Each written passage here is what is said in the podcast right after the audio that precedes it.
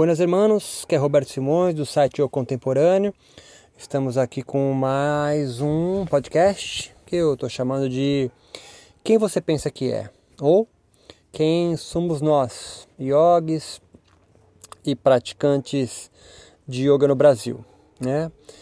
No primeiro momento, é importante a gente situar que existe uma uma divisão social de campo do yoga no Brasil. O que isso significa? Que ao longo de mais de 50 anos de yoga no Brasil, a partir de 1950, foi se formando, se construindo uma, um campo onde atuam, transitam, atravessam alguns agentes do yoga. Né? Não são só apenas professores de yoga e praticantes de yoga. Né? É, basicamente são esses dois, obviamente, mas eles se subdividem. Né? Há características específicas de alguns professores, há características específicas de é, alunos. Né? Estes são os que produzem, mantêm e trocam, adaptam e até expulsam do campo é, esses agentes que podem atuar no campo do yoga, que a gente vai dar o nome aqui de sacerdotes, que são os caras que é, é, pertencem, são afiliados a uma instituição yógica, né? alguém que é, pertence a uma escola, um método, uma tradição e representa essa instituição do yoga mais importante do que eles é a instituição que eles representam. Em outras palavras, se um desses yogis deixar de existir, outro ocupará o lugar dele, porque quem manda, é, é, quem é mais importante é a instituição. Então, não é um professor Y, X ou Z que toca o Aenga Yoga, ou Ashtanga, Vinyasa Yoga, ou qualquer outra denominação de yoga, Shivananda Yoga no Brasil, mas é a instituição. Então aquele professor pode sair, vai entrar um, um outro que é consagrado, legitimado pela sua instituição. Há também é, os, os profetas, são aqueles que administram pequenas comunidades.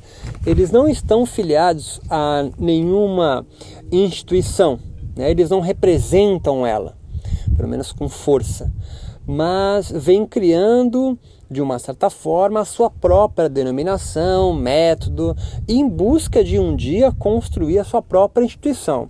Se você está mais tempo comigo aí, você pode chamar a instituição de igreja. Né? Porque igreja, porque é uma instituição, entre aspas, ou sem, que é, produz, troca, tem escrituras próprias, né? que e legitima e consagra sacerdotes a levarem o seu nome. Os profetas, eles anunciam algo novo, por isso o nome de profeta.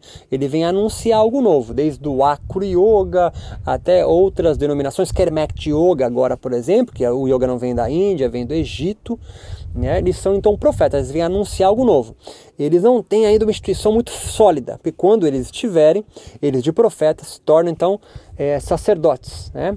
Então, por exemplo, do Kermet Yoga, se aquela figura, e eu não lembro o nome dele agora, é, que está trazendo, está levando, escreve livros, artigos, viaja o mundo levando a, a proposta do Kermet Yoga, e eu estou aqui falando sem nenhum tom jocoso, de absoluto respeito ele sumir, ele foi suprimido, ele faleceu ou, qualquer outra coisa, é, for pego num escândalo, por exemplo, ele some. Pense no Prembaba também. Prembaba não consegue ser um sacerdote ainda, ele é um profeta, ele vem anunciando o Waking Love.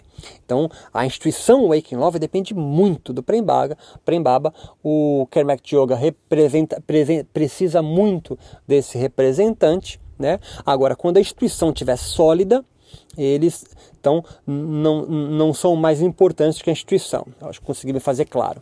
Agora há um terceiro, há um terceiro é, personagem que são os feiticeiros. São aqueles que administram as pequenas empresas, né, entre aspas, né, de salvação, de libertação, de cura, especificamente no caso do yoga, né? Porque o yoga não tem feiticeiros aí divinatórios, como tem nas religiões afro, por exemplo, né?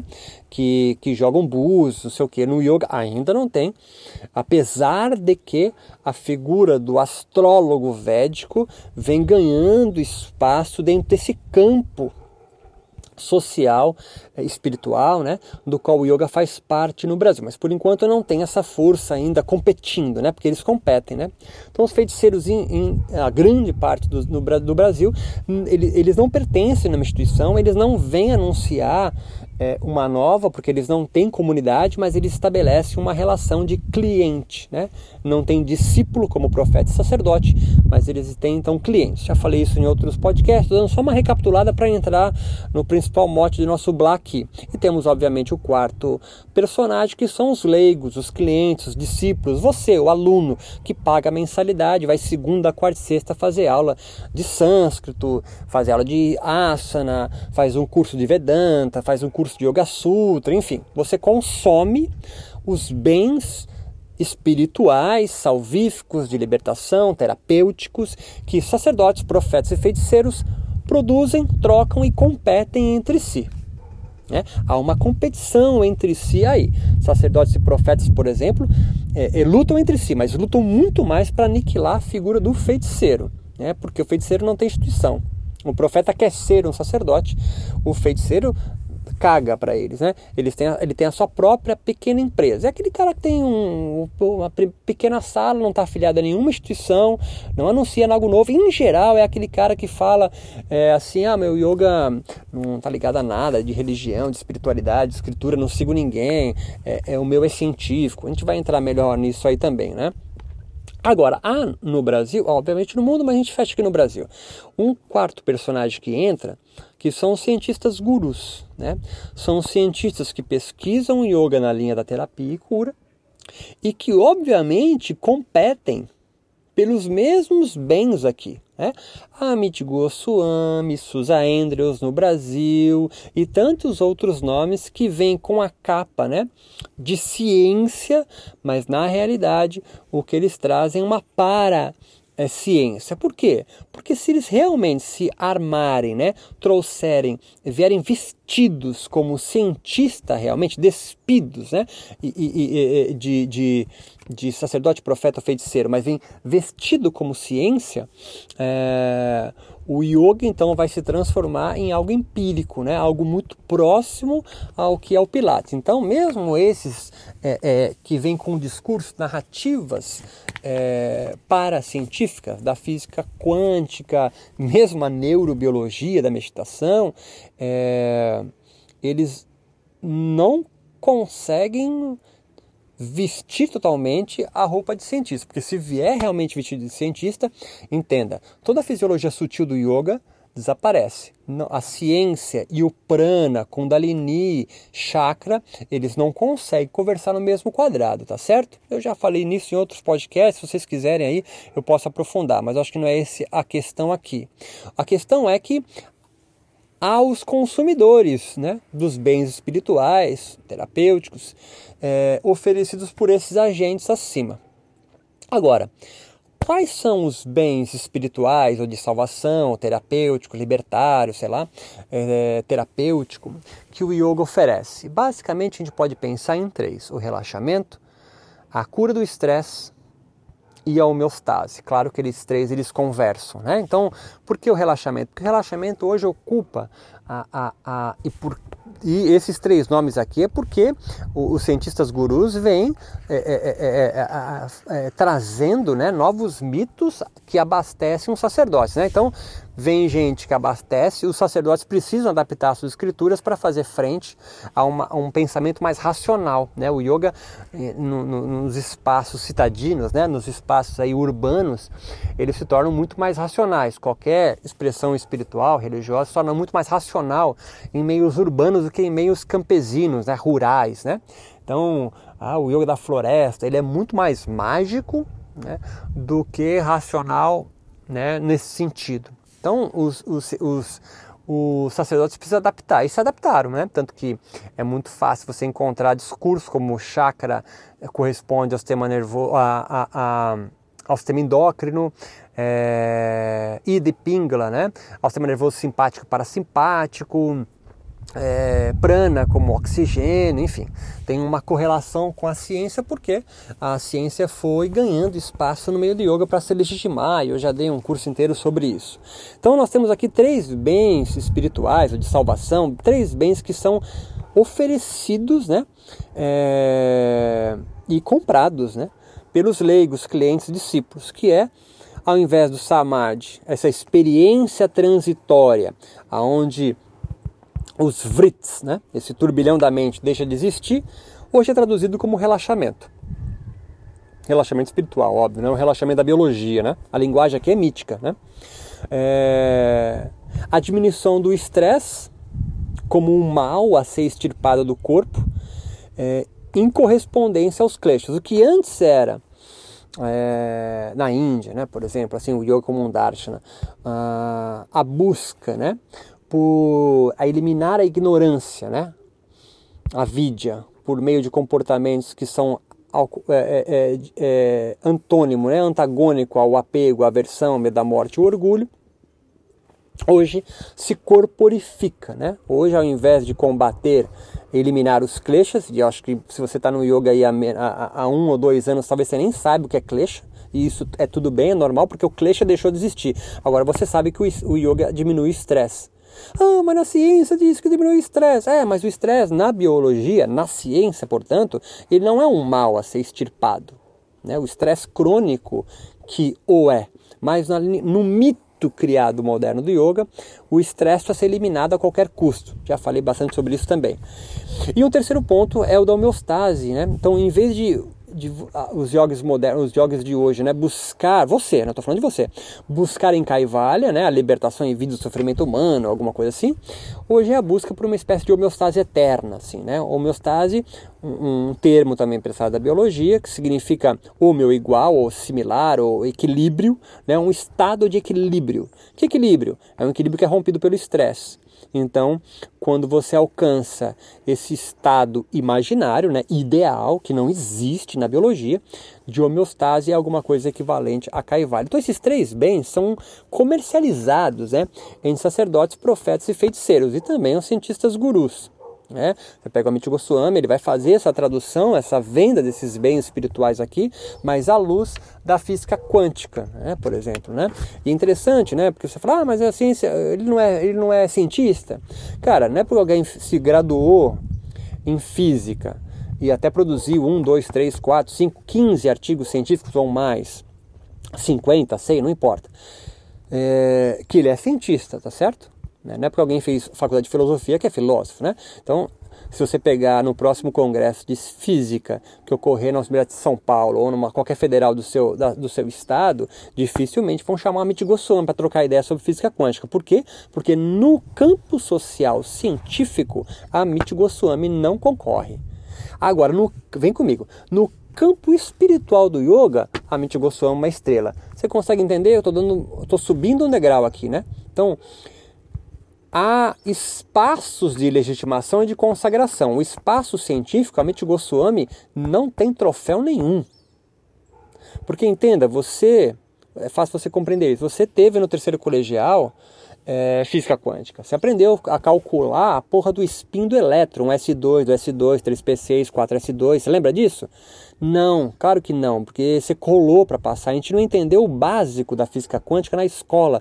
Como é que você consegue transportar a física quântica para um campo espiritual. É muito difícil. Somente um sacerdote ou um profeta que vem trazer isso e comercializar num campo espiritual e não no científico. Né?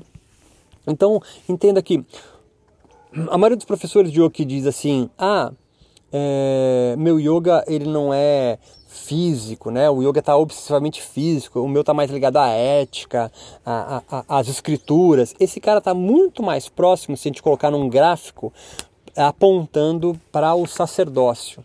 Né? Ele tenta ser racional muito mais do que mágico. Entenda, aquele pessoa que diz ah, meu, meu yoga é esotérico, eu trabalho com, chama Violeta Saint Germain, sei lá. Ele é muito mais, a Universidade é assim, é, em São Paulo, né? Ele é muito mais mágico, né? Ele está muito mais ligado as questões da energia sutil, né? Agora, o pessoal mais ligado, por exemplo, né, à tradução, comentários de escrituras como Vedanta, Yoga Sutra, Pradipika, Geranda, eles são muito mais ligados a, a, uma linhagem mais sacerdotal, ou seja, pessoas que vão fazer uma exegese dos textos, enquanto os mágicos estão muito mais ligados é, a energias sutis, né? a manipulação dessas energias e não tanto a ligação a uma instituição. Eles são sempre antagônicos, né? Os que dizem que o meu yoga é mais prático, né? Eles são muito mais rituais, são muito mais feiticeiros, é isso que é o rolê, do que sacerdotes ou profetas, né? E quem consome esses bens, né? Quem são os leigos, os profanos, os clientes ou discípulos, né, ou tudo isso ao mesmo tempo, que consomem esses bens de relaxamento, fim do estresse e homeostase? Né?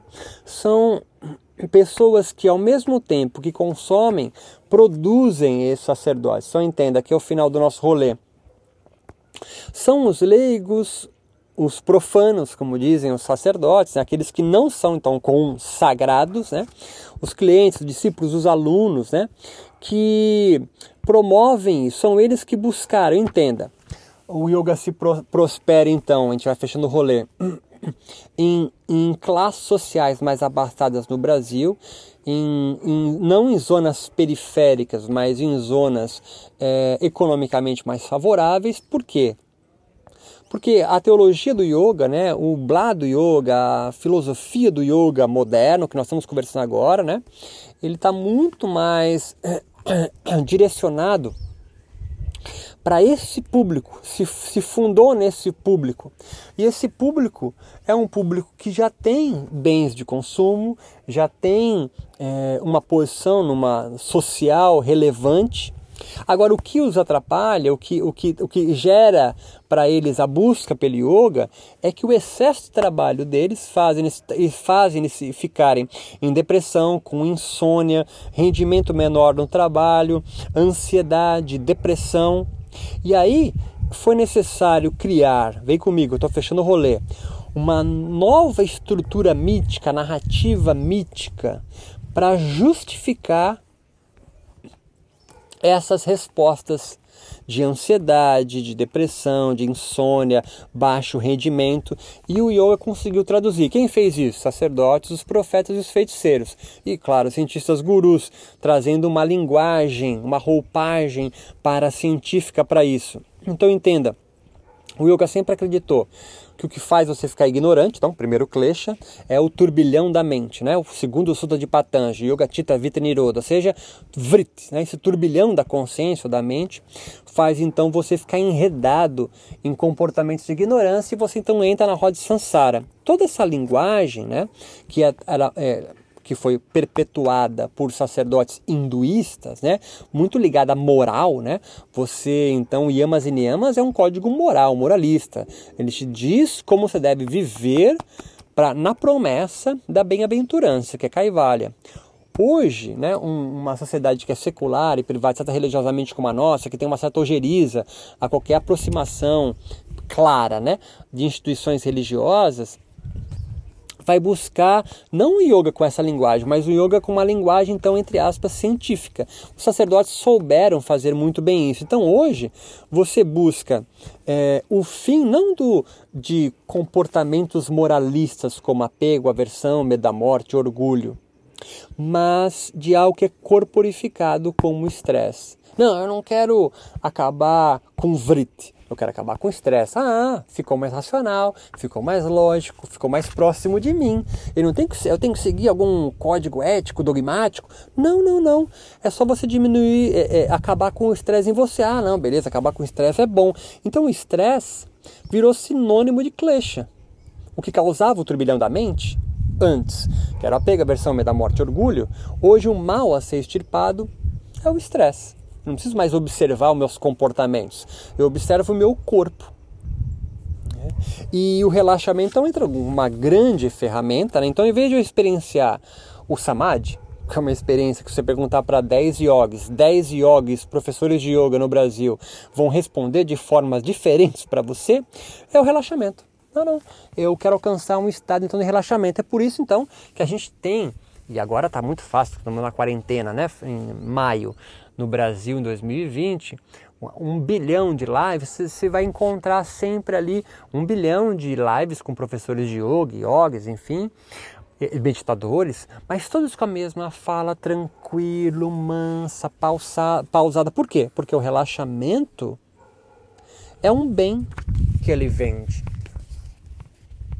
Ele vende o relaxamento, então, espiritual, para o fim do estresse, que é equivalente ao klesha, para o com a promessa então de você alcançar Kaivalya? Não, porque Kaivalya é um termo em sânscrito, difícil, tem que ler o quarto capítulo de Patanjali. Não, alcançar um estado então de equilíbrio. Ah, equilíbrio eu gosto, equilíbrio eu quero. Estase então entra como isso. Então, quem, cons... quem produz isso?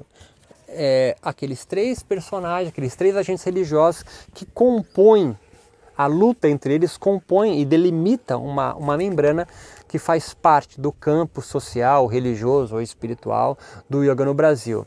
Mas entenda, os, os consumidores né, são o que estão em diálogo com eles. Né?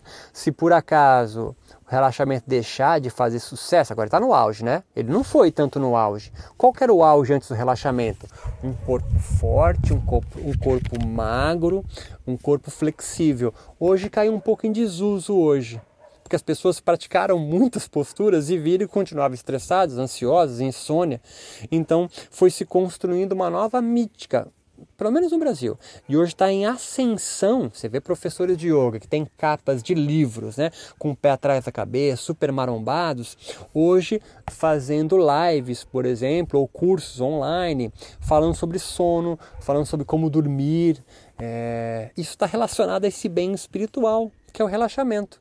Não mudou. Então, o que antes era alcançado através de posturas físicas, né, vigorosas, mais vigorosas, também é postura física hoje, né, mas agora se busca de um foco, tá, tá tá se, a, a, então o mito está se alterando agora, nós estamos no meio do processo e o processo nunca acaba.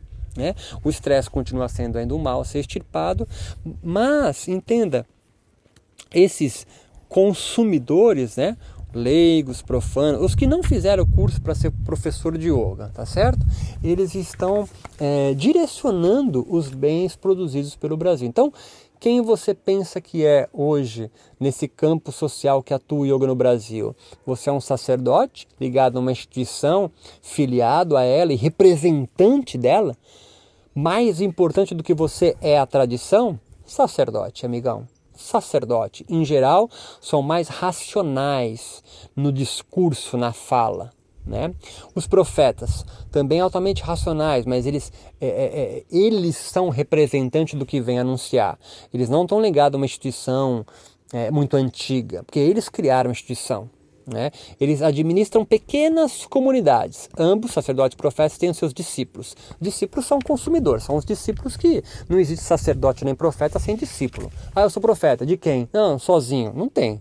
Né? Não tem. Aí é um feiticeiro. O feiticeiro é sozinho. O feiticeiro administra uma pequena empresa de salvação, de libertação, de cura, divinatória. Né? Divinatória está crescendo, já falei disso. Então, a grande maioria dos yogis do Brasil são feiticeiros. Feiticeiros é um termo né, criado pela sociologia da religião. Né? É, um, é um cara, então, que vai lutar, vai brigar com sacerdotes e profetas, porque eles querem aniquilar os feiticeiros. Porque eles oferecem, então, uma cura mágica. Ah, o que significa cura mágica? Tem uma varinha de condão? Não. Eles, ao invés de, igual o sacerdote profeta, que tem um, uma devoção a uma ou várias divindades ou a Deus, né? Você pega uma, você pega uma, uma vertente, os caras têm Ganesha no corpo, tem Ganesha no carro, outros são mais shivaístas, né? sobretudo os caras ligados mais ao Tantra. Então, agora os feiticeiros, eles estão eles estão ligados também a divindades, a Deus, mas como coerção mágica, ou seja, eles manipulam as energias. Eles não são devotos, eles vão lá, vão dizer para você realizar tais posturas, pranayama, mudra, não sei o que, em resposta de uma, é, é, em busca de uma resposta imediata para o que você foi buscar ele, dor nas costas, insônia, depressão, ansiedade, sei lá o que.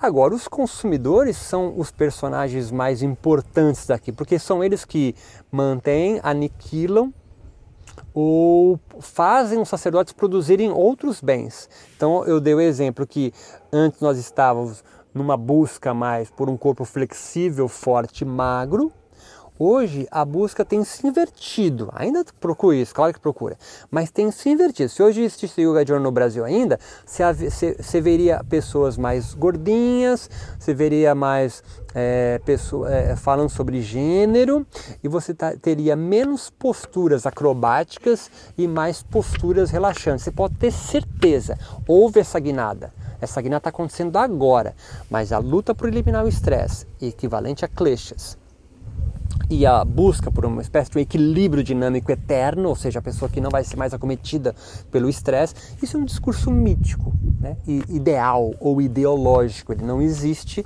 na vida vivida real, ou seja, pautado na ciência. Na ciência isso não se condiz, mas numa literatura mágica, mítica, isso se torna é, muito mais forte. Então, quanto mais esotérico é, o discurso, você vai ter uma, uma aproximação muito mais próxima de yogis magos e consumidores dessa magia. Ele não quer se filiar, é aquele aluno que não quer, acha uma besteira ter que ir na, em templos, rezar, tocar o pé do guru. Esses casos eles acham meio babaca, acham uma coisa meio retrocesso, assim, primitivo.